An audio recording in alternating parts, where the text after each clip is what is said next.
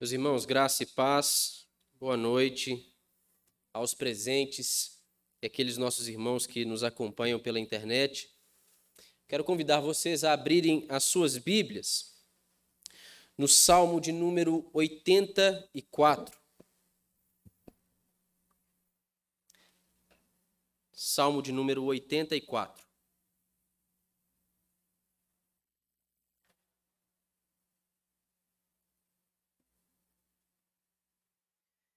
Farei a leitura de todo este salmo e os irmãos podem acompanhar silenciosamente. A palavra de Deus nos diz assim: Quão amáveis são os teus tabernáculos, Senhor dos exércitos! A minha alma suspira e desfalece pelos átrios do Senhor. O meu coração e a minha carne exultam pelo Deus vivo. O pardal encontrou casa e a andorinha ninho para si, onde acolha os seus filhotes, eu, os teus altares, Senhor dos exércitos, Rei meu e Deus meu. Bem-aventurados os que habitam em tua casa, louvam-te perpetuamente. Bem-aventurado o homem cuja força está em ti, em cujo coração se encontram os caminhos aplanados, o qual, passando pelo vale árido, faz dele um manancial de bênçãos, o cobre e a primeira chuva. Vão indo de força em força. Cada um deles aparece diante de Deus em Sião. Senhor, Deus dos exércitos, escuta minha oração, presta ouvidos, ó Deus de Jacó. Olha, ó Deus, escudo nosso, e contempla o rosto do teu ungido. Pois um dia nos teus átrios vale mais que mil.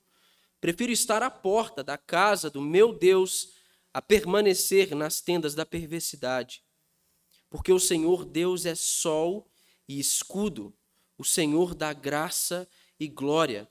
Nenhum bem sonega aos que andam retamente. Ó Senhor dos exércitos, feliz o homem que em ti confia.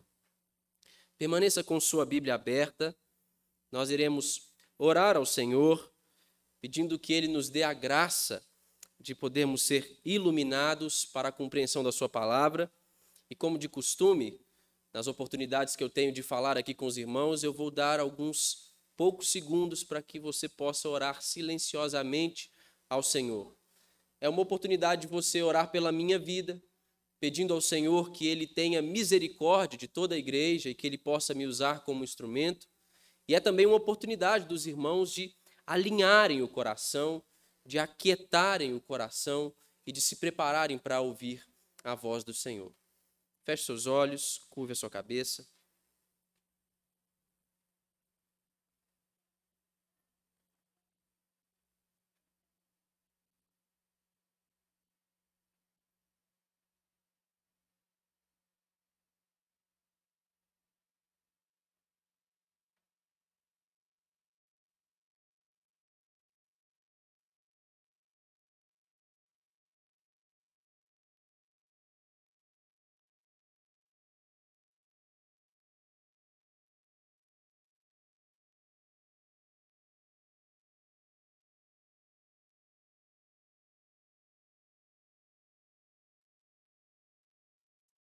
Ó Senhor, nós somos gratos ao Senhor pela oportunidade que o Senhor nos deu de estarmos aqui. São dias difíceis, estranhos. Já se passa pouco mais de um ano desde que nós enfrentamos esta pandemia de coronavírus. E e já há pouco mais de um ano nós não nos reunimos como outrora nos era permitido, mas o Senhor nos deu a graça de nós podermos estar aqui hoje à noite, presencialmente, participando da adoração pública, deste culto solene. O Senhor é quem tem conduzido, ó Deus, estes dias, que por mais que nos pareçam estranhos, certamente cumprem cumprem um papel na vontade do Senhor. Nós sabemos que o Senhor é o rei soberano da história. e que até mesmo este vírus pertence ao Senhor. Até mesmo este vírus serve ao Senhor. E se há algo algo que nós possamos aprender, ó oh Deus, com a estranheza destes dias, é que de fato a vida, esta vida, maculada pelo pecado, ela nos é estranha, porque nós não fomos feitos para essa vida. Senhor, nos faça compreender isso nesse tempo. E nos faça compreender isso por misericórdia hoje, através da tua palavra. Senhor, queira falar conosco. Queira falar aos nossos corações. Dá-nos, ó Deus, a bênção da iluminação do teu Santo Espírito, para que, ao lançarmos o nosso olhar sobre a tua santa palavra, os nossos olhos, ó Deus, eles sejam abertos completamente para compreender aquilo que o Senhor tem para nos ensinar, a nossa mente esteja aberta para receber aquilo que o Senhor tem para nos ensinar. Os nossos ouvidos também, ó Deus, abertos para receber o conselho da tua vontade, e o nosso coração, como boa terra, pronto para receber a semente da tua palavra e para dar fruto que glorifique ao nome do Senhor. Senhor, seja sobre a minha vida. Eu não posso oferecer aos meus irmãos alimento, o alimento que é necessário para o crescimento deles mas o Senhor pode. E o Senhor usa até mesmo gente como eu. Que o Senhor, em Sua graça, fale conosco essa noite. Em nome de Jesus. Amém. Amém. Salmo de número 84, meus irmãos. Um belíssimo salmo, este que nós lemos. Este que é o cântico de um peregrino na, na Inglaterra, as peregrinações ao santuário de Canterbury e de Nossa Senhora de Welsingham, ah, eles foram tão generalizados ao ponto de afetar toda a população daquele tempo.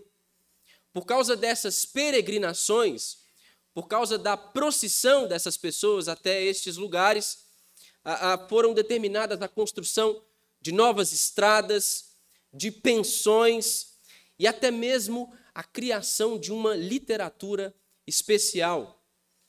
As famílias elas viajavam juntas, formando grupos que iam crescendo ao longo do caminho. Elas acampavam em clareiras, em clareiras ensolaradas no meio dos bosques nativos à beira do caminho, e essa multidão cantava em uníssono ao longo das estradas. Eles lutavam juntos para poder atravessar os montes e brejos que interpunham ali o seu caminho. Tudo isso para que eles pudessem chegar ao lugar que os aguardava, aquele que era o seu objetivo. E durante a caminhada, essa multidão então acumulava lembranças felizes que nunca seriam esquecidas. E por que eu digo isso? Porque, como eu já disse no início, este salmo é o cântico de um peregrino.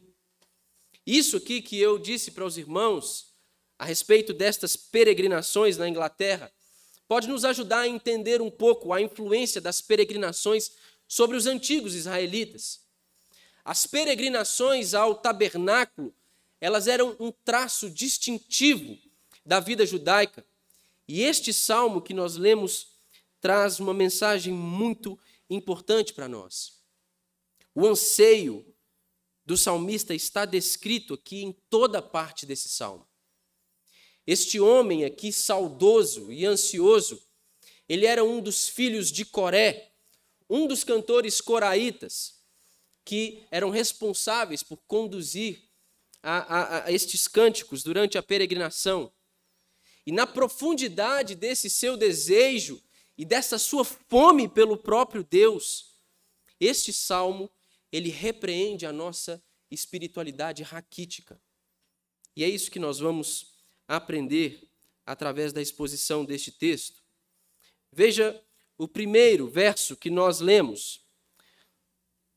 O salmista inicia o seu cântico desta forma: Quão amáveis são os teus tabernáculos, Senhor dos exércitos!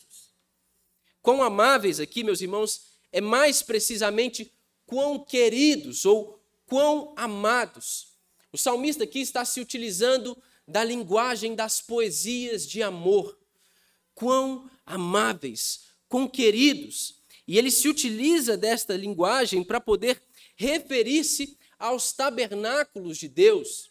É sabido de nós, e conforme o relato das Escrituras em 1 Reis, no capítulo 8, que o templo, que o tabernáculo, era o lugar onde Deus escolhera se revelar ao seu povo. O templo era o lugar onde se desfrutava do favor e da bênção de Deus. Então o salmista, ao vislumbrar isso, ele que estava distante de Sião, ele se lembra da presença de Deus que se revelava naquele recinto. E ele diz assim: Quão amáveis são os teus tabernáculos, Senhor dos exércitos. E no verso 2 ele diz: A minha alma suspira e desfalece pelos átrios do Senhor. O meu coração e a minha carne exultam pelo Deus vivo. Alma, coração e carne aqui, meus irmãos, demonstram o salmista como um ser inteiro, tomado de uma profunda saudade. Mas que saudade era esta do salmista? Saudade meramente do lugar? Saudade meramente da cidade de Sião? Saudade meramente das estruturas que compunham o tabernáculo? Era esta a saudade do salmista, saudade do ritual ou dos aspectos exteriores do culto? Lendo esse verso de número 2, meus irmãos, nós chegamos à conclusão de que, na verdade, esta saudade do salmista, essa saudade que ele expressa já no primeiro verso, referindo-se aos tabernáculos do Senhor, na verdade, é uma saudade que transcende a todos esses elementos exteriores da religião. Ela é saudade do próprio Deus e da sua presença. O Deus vivo, referido aqui no verso de número 2, é o objetivo verdadeiro deste anseio do salmista, que não é apenas o apego a um lugar, por mais consagrado que ele seja. E veja bem, meus irmãos, era tentador para o Israel do tempo, dos tempos do Antigo Testamento eles se esquecerem de Deus, para que eles viessem então a depender somente dos elementos externos da religião. Quando nós vamos ao capítulo de número 7 do livro do profeta Jeremias, nós vemos Deus ali, por meio do profeta, repreendendo o seu povo. Povo este que, embora, embora oferecesse os seus sacrifícios, embora dissesse constantemente: templo do Senhor, templo do Senhor, exclamassem isso. Eles eram um povo que havia se corrompido, era um povo que havia desprezado o conselho de Deus, e quando nós vemos nos versos, no verso de número 24 do capítulo 7, era um povo que andava segundo os seus próprios conselhos e na dureza de seus corações. Deus, através do profeta, vai dizer que eles davam passos atrás, ao invés de caminhar adiante. Nós, de semelhante modo, meus irmãos, pecamos quando nós encaramos a nossa experiência religiosa à parte de Deus, que é a fonte da verdadeira religião.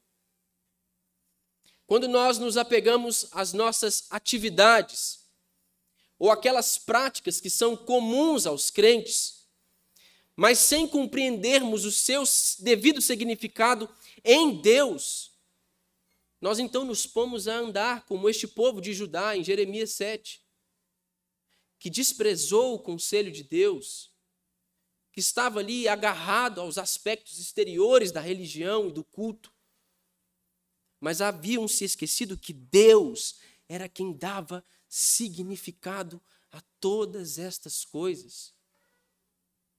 E quando eu me refiro aqui, meus irmãos, à nossa experiência religiosa, eu não quero me ater somente a esta experiência eclesiástica da qual nós gozamos.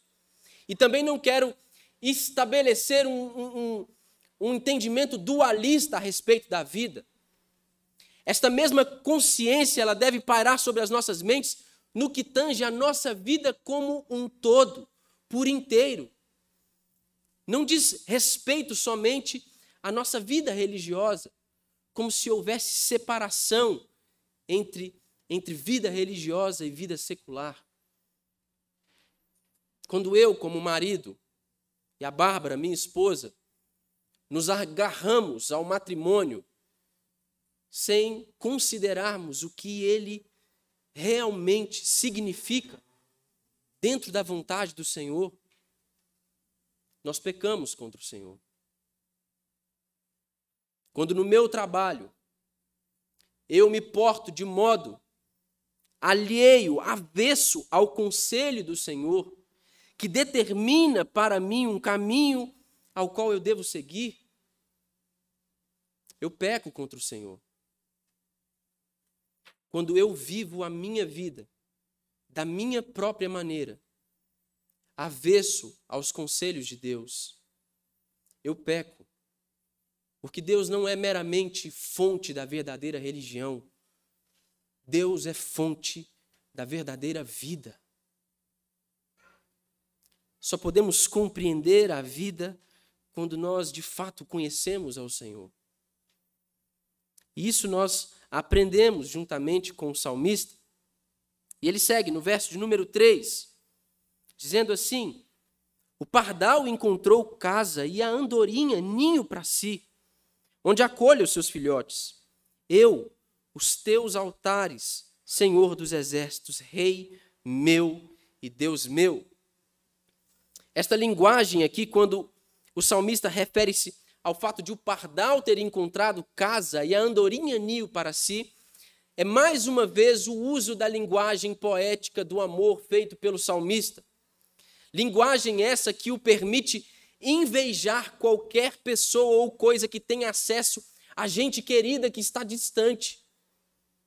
Ele usa estas ilustrações aqui, através dessas ilustrações, o salmista ele expressa os seus anelos mais profundos.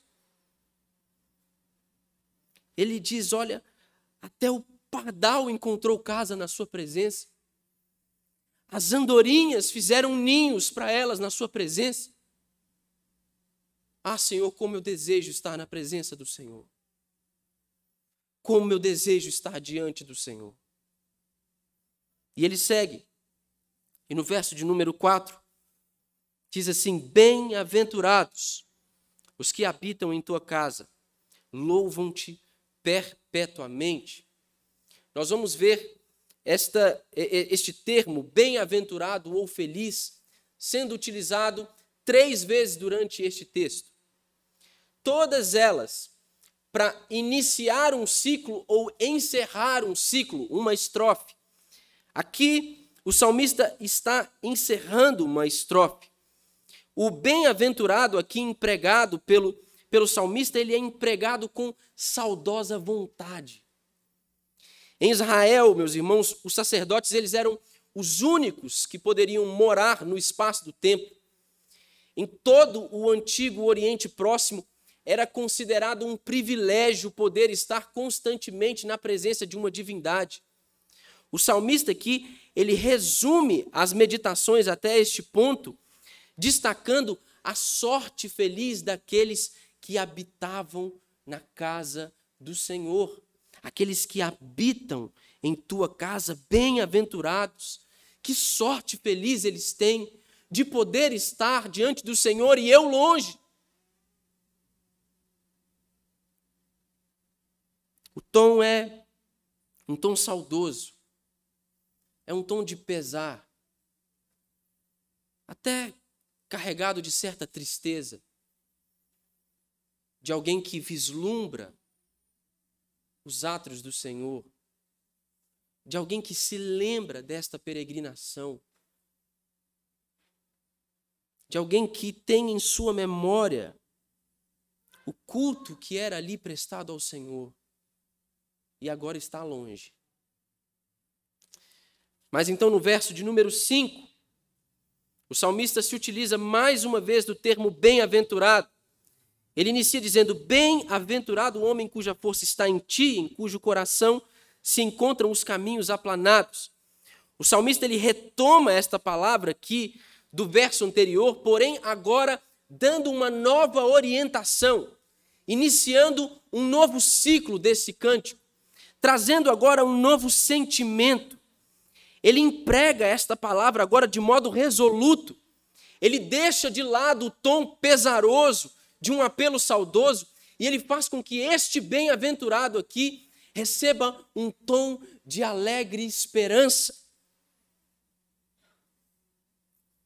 E aí, ele diz que bem-aventurados são aqueles cuja força está em ti.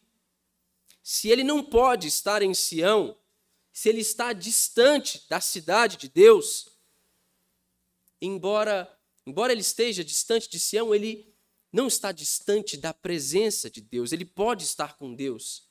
O salmista ele entende que a bênção de Deus não estava restrita à casa, ao lugar, àquela cidade.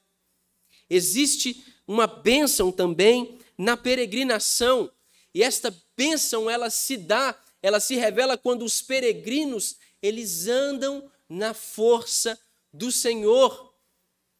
E eles andam na força do Senhor, em cujo coração se encontram os caminhos aplanados.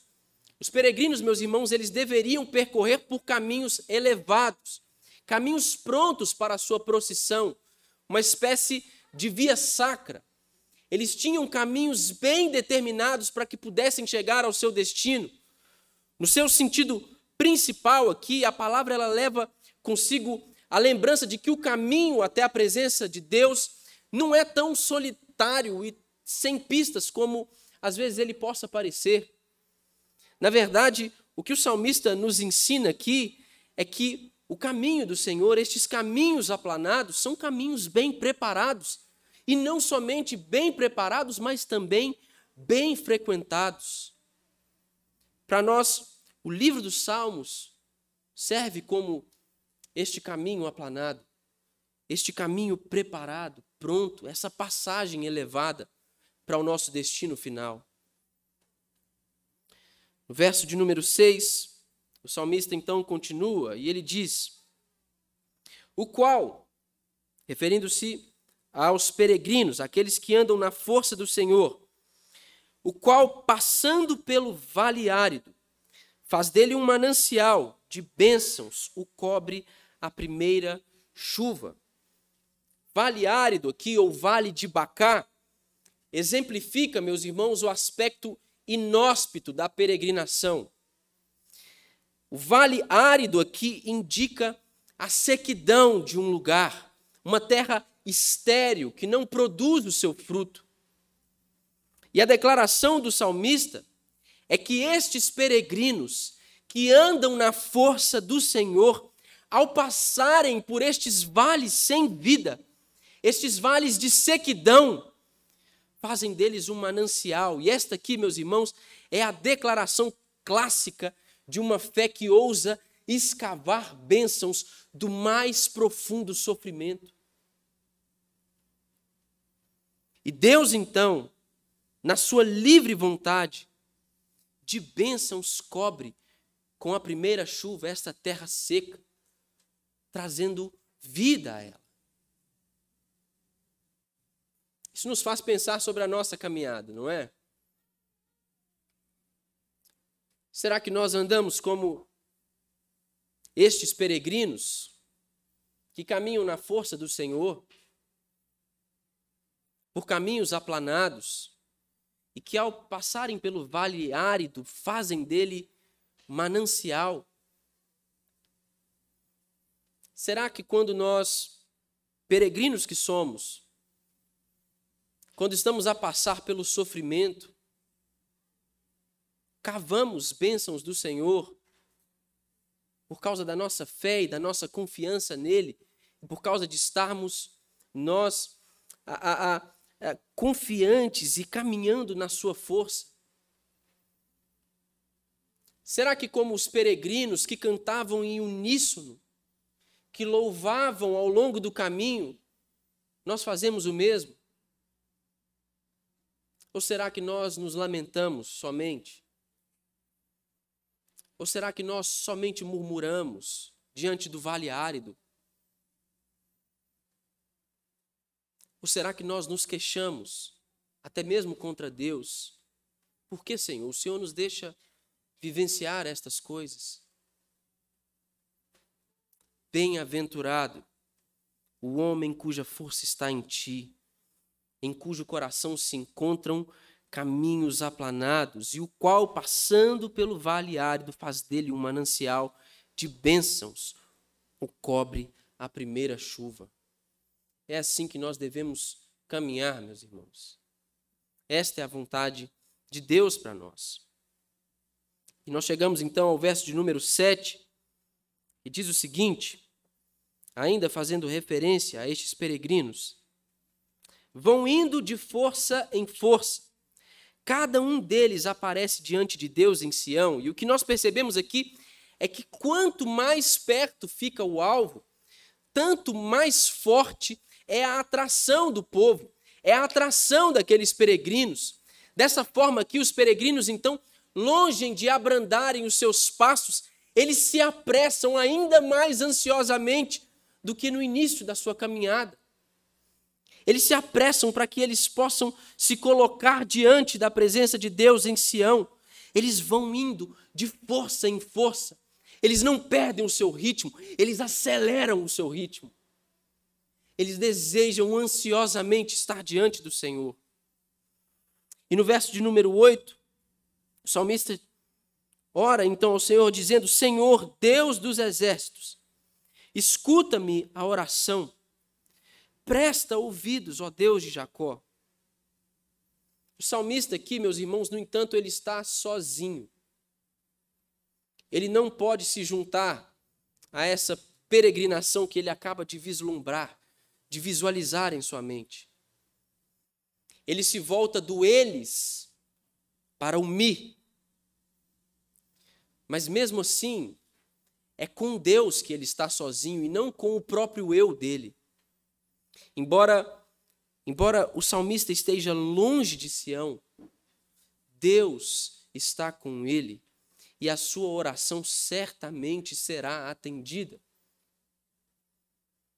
Então nós chegamos ao verso de número 9, e aqui o salmista, em meio à sua oração, a oração que demonstrava o seu anseio pela presença de Deus, ele passa então a orar pelo rei. Ele diz assim: Olha, ó Deus, escudo nosso, e contempla o rosto do teu ungido. Ele passa agora a interceder pelo rei. Por quê? Porque a continuidade da casa dependia do rei, da estabilidade do reino. Portanto, era o rei ungido de Deus quem garantia os prazeres espirituais ao povo. O rei ele, ele representava Deus diante do povo e representava o povo diante de Deus. Por isso, então, o salmista passa a orar pelo rei ungido de Deus, para que ele possa abençoá-lo. Abra sua Bíblia no Novo Testamento, no livro de Hebreus. Hebreus, no capítulo de número 4. Nós leremos dos versos de número 14 até o verso de número 16. Hebreus 4, 14 a 16. Vejam a aplicação importante para nós aqui deste verso, meus irmãos. O autor aos Hebreus dizendo assim: Tendo, pois, a Jesus o Filho de Deus, como grande sumo sacerdote que penetrou os céus, conservemos firme a nossa confissão, porque não temos sumo sacerdote que não possa compadecer-se das nossas fraquezas. Antes foi ele tentado em todas as coisas, a nossa semelhança, mas sem pecado. Acheguemo-nos, portanto, confiadamente junto ao trono da graça, a fim de recebermos misericórdia e acharmos graça para socorro em ocasião oportuna. Você pode se perguntar assim, mas Lucas, qual é a aplicação desse verso que nós lemos, dessa intercessão do salmista pelo rei? Qual, qual que é a aplicação deste texto que agora nós lemos em Hebreus para nós hoje? É que para nós, meus irmãos, Jesus, com o seu reino sacerdotal eterno, ele é o eterno fiador da nossa segurança, aceitação e bem-aventurança. Ele é o rei ungido de Deus. O filho unigênito de Deus, o Deus homem, é aquele que reina, o cabeça da igreja, aquele que intercede por nós e que nos clama a adentrarmos a presença de Deus com confiança por causa da sua mediação.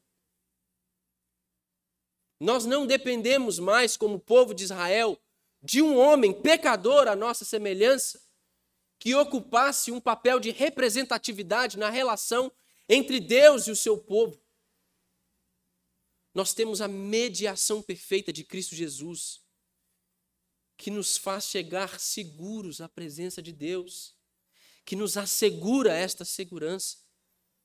Ele é o Rei ungido de Deus que reina sobre nós. E aí, no verso de número 10, o salmista continua, e este é um verso muito rico, e ele diz assim: Pois um dia nos teus átrios vale mais que mil. Eu prefiro estar à porta da casa do meu Deus a permanecer nas tendas da perversidade tendo proferido uma oração pelo rei, ungido de Deus, o salmista descreve agora o seu contentamento por estar diante da presença de Deus.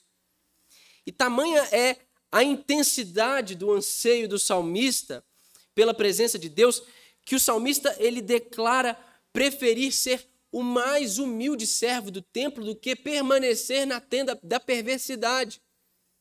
Naquele tempo haviam pessoas designadas ali pelo sumo sacerdote para que ficassem à porta do templo, para poder receber as pessoas que estivessem para poder entrar ali e participar do culto. E eles deveriam, eles estavam responsáveis por interromper a entrada de intrusos. Havia intrusos que poderiam querer entrar ali, estrangeiros que não eram permitidos naquele recinto. Haviam também muitas riquezas ali no tabernáculo. Então, salteadores poderiam querer entrar naquele recinto para poder roubar aquelas, aqueles a, a, artefatos valiosos. Então, existiam aquelas pessoas designadas pelo sumo sacerdote que deveriam ficar à porta do templo, do lado de fora do templo. O salmista olha para essa que poderia ser a, a posição mais humilde, a tarefa mais humilde daqueles que serviam ao Senhor no culto.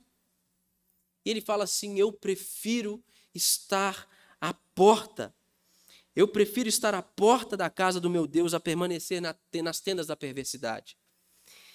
E aí ele entra no verso de número 11, e este verso é poderoso e riquíssimo demais. E ele diz assim: Porque o Senhor Deus é sol e escudo, o Senhor dá graça e glória, nenhum bem só nega aos que andam retamente. Este verso de número 11 explica o entusiasmo do salmista no verso anterior. A vida com Deus ela é preferível a qualquer outra vida. E nós compreendemos isso mediante uma visão daquilo que Deus é, daquilo que Deus dá e daquilo que Deus retém. Veja bem, o salmista começa dizendo assim: porque o Senhor Deus é sol e escudo. As duas figuras aqui empregadas pelo salmista para poder fazer referência a Deus, elas retratam vividamente é, é, o Senhor como fonte de vida e luz e fonte de proteção para o seu povo. E aí ele continua dizendo que este Deus, fonte de vida e de proteção, ele dá graça e glória. Os seus dons são graça e glória. Ele, com a sua graça, nos atrai e depois compartilha conosco a sua glória. Estas duas palavras aqui, graça e glória, elas haveriam de desdobrar o seu significado na medida em que a Bíblia procedia. Naquela época já, o termo graça significava algo semelhante ao sorriso de Deus. No tempo das epístolas, porém, no Novo Testamento ali, o, o povo já havia recebido todos os benefícios, já havia contemplado todos os benefícios da paixão de Cristo. Isso já estava manifesto para a igreja ali no Novo Testamento. Portanto, este termo ganha uma nova conotação, ele ganha mais clareza, ele ganha mais substância ainda do que, do que era para estes nossos irmãos do Antigo Testamento.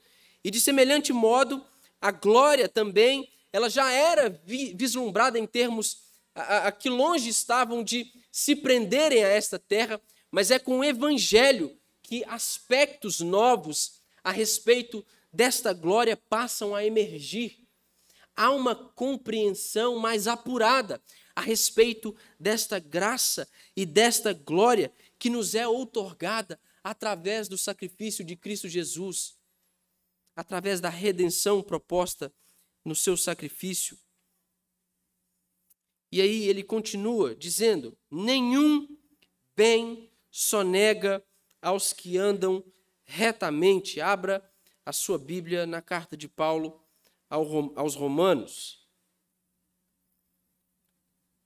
Nós já lemos alguns textos desta carta hoje, mas eu quero ler um texto diferente com os irmãos. Romanos, capítulo de número 8, versos de número 28 até o verso 39. Romanos 8, versos de número 28 ao 39. A palavra de Deus diz assim: Sabemos que todas as coisas cooperam para o bem daqueles que amam a Deus, daqueles que são chamados segundo o seu propósito. Porquanto aos que de antemão conheceu, também os predestinou para serem conformes à imagem de seu filho, a fim de que ele seja o primogênito entre muitos irmãos. E aos que predestinou, a estes também chamou. E aos que chamou, a estes também justificou. E aos que justificou, a esses também glorificou. Verso número 31. Que diremos, pois, à vista dessas coisas? Se Deus é por nós, quem será contra nós?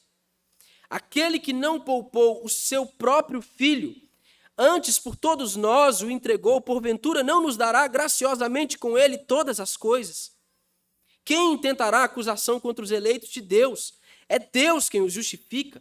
Quem os condenará? É Cristo Jesus quem morreu, ou antes, quem ressuscitou, o qual está à direita de Deus e também intercede por nós. Quem nos separará do amor de Cristo? Será a tribulação, ou a angústia, ou perseguição, ou fome, ou nudez, ou perigo, ou espada, como está escrito: Por amor de ti somos entregues à morte o dia todo. Fomos considerados como ovelhas para o matadouro. Em todas estas coisas, porém, somos mais que vencedores por meio daquele que nos amou. Porque eu estou bem certo de que nem a morte, nem a vida, nem os anjos, nem os principados, nem as coisas do presente, nem do porvir, nem os poderes, nem a altura, nem a profundidade, nem qualquer outra criatura poderá separar-nos do amor de Deus que está em Cristo Jesus, o nosso Senhor. O salmista diz que Deus nenhum bem só negam aos que andam retamente. Veja o verso de número 32 de Romanos que nós acabamos, acabamos de ler. Olha o que Olha o que Paulo diz aqui aos Romanos: aquele que não poupou o seu próprio filho, antes por todos nós o entregou, porventura não nos dará graciosamente com eles todas as coisas? O Senhor não retém bem algum aos seus filhos. Pelo contrário, tendo entregue a nós o seu próprio filho, juntamente com ele, ele nos dá todas as coisas. todas as coisas. E o salmista encerra o seu cântico, no verso de número 12, dizendo assim: Ó Senhor dos exércitos, feliz o homem que em ti confia. E feliz aqui, como eu disse aos irmãos, a semelhança do bem-aventurado é utilizado para poder encerrar uma estrofe. A última das três bem-aventuranças resume aqui como as suas antecedor, as suas antecessoras, qual é o pensamento do salmista. O, o salmista, através da sua resposta disciplinada à nostalgia, ele achou a bênção que pertence àqueles que não o viram, mas creram. Como a palavra de Deus nos diz em João, no capítulo 20, no verso número 29. E aqui o salmista pode nos ensinar a tratar o nosso estado atual de vislumbres e anseios do mesmo modo que ele tratou o dele. Não somente como um estímulo à peregrinação, mas também como uma oportunidade de já corresponder a Deus com confiança alegre nele. Feliz o homem que em ti confia. O salmista encerra o seu cântico. Um cântico que nos quatro primeiros versos começa com um tom de pesar, com um apelo saudoso. Passa então por, por uma mudança na sua tonalidade, como podemos exemplificar assim, ele passa então a, a cantá-lo com esperança alegre e ele finaliza o seu cântico com profundo contentamento ante a presença de Deus. Feliz é o homem que em ti confia. Agostinho, bispo de Hipona, em sua mais conhecida obra chamada As Confissões, logo no primeiro livro, logo no início da sua obra, ele escreve o seguinte: ele diz o seguinte: Fizeste-nos para ti, e inquieto está o nosso coração, enquanto não repousa em ti. O mesmo Agostinho, em outro momento de suas confissões, desta sua autobiografia, ele diz que o Senhor estava dentro, perto dele, e ele estava longe a procurá-lo, lançando-se sobre a forma disforme das suas criaturas, procurando aquilo que ele só poderia encontrar em Deus. Fizeste-nos para ti. Isso que Adão e Eva parecem não ter compreendido no Éden, meus irmãos. Eles que gozavam do prazer de poder, Adão mais especificamente, andar com o Senhor, encontrar o Senhor na viração do dia, seduzidos pela mentira da serpente, eles foram levados pelos maus desígnios do seu coração a acreditar que viver autonomamente, andar sozinho, era melhor do que andar com o Senhor.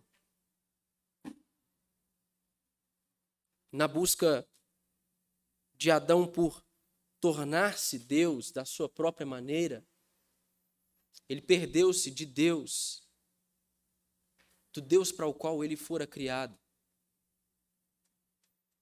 E a maldição do pecado de Adão recaiu então sobre toda a humanidade. O pecado maculou a história dos homens. E acredite, meus irmãos, estes maus desígnios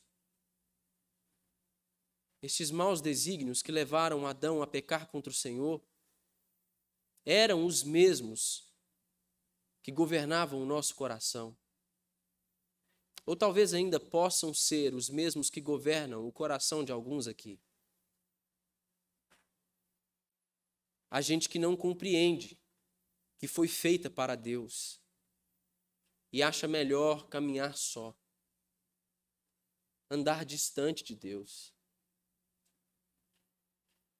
Gente dessa forma passa a vida como Agostinho passou, procurando satisfação naquilo que nunca o poderia prover satisfação plena. C.S. Lewis, um, um escritor britânico também, em sua obra conhecida, sua obra de fantasia, As Crônicas de Nárnia, ele, ele escreve assim: Encontrei em mim mesmo desejos que nada nesta terra pode satisfazer. Mas C.S. Lewis ele chega a uma conclusão. A conclusão dele é que se nenhum destes desejos pode ser satisfeito pelo que este mundo tem para oferecê-lo, a conclusão dele é que ele não foi feito para este mundo. Nós fomos criados para Deus, mas nós pecamos. Jeremias, no capítulo 7, que eu citei para os irmãos, quando o profeta fala em nome do Senhor ao povo, o Senhor repreende ao povo por causa dos seus holocaustos e dos seus sacrifícios. E ele diz assim: Eu nunca os pedi sacrifícios. Eu pedi que vocês me ouvissem. Eu pedi que vocês atendessem ao meu conselho. Mas vocês não ouviram a minha voz. Veja se não é o mesmo que aconteceu no Éden. De toda a árvore que está no jardim, vocês podem comer delas, menos uma, uma somente. Uma ordem simples. Mas eles rejeitaram o conselho do Senhor.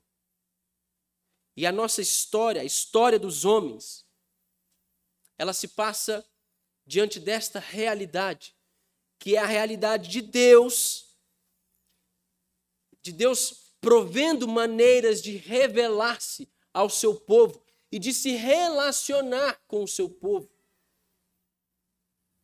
Maneiras estas que apontavam para um dia fatídico, para um momento precioso da história, em que o próprio Deus, a nossa pátria, o nosso lar, ele se fez homem e habitou corpo como este nosso. Em Cristo Jesus, meus irmãos, nós temos a reconciliação. Em Cristo Jesus, nós temos o caminho aplanado para a presença de Deus. Mas não, não um, um caminho que reserva para nós bênçãos à parte do Senhor. Há crentes, há gente no nosso meio, às vezes nós mesmos, que insistimos em viver a nossa experiência cristã como uma série de movimentos desconexos, como se as coisas não carregassem significado e sentido. A gente que sonha com a terra prometida, a gente que sonha com a, a, a, as ruas de ouro, a gente que sonha com toda a beleza da Nova Jerusalém, sem compreender que a fonte de toda a beleza, o sol da justiça que acende a cidade, é o próprio Deus. Os nossos anseios mais profundos não poderão ser satisfeitos ao chegarmos na nova cidade. Os nossos anseios mais profundos serão plenamente satisfeitos quando nós avistarmos o nosso Senhor.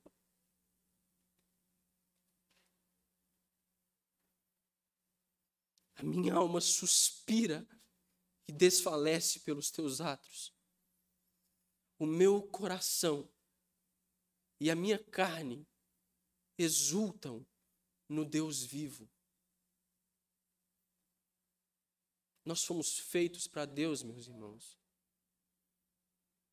Nós somos gente estranha neste mundo, peregrinos caminhando de volta para o lar.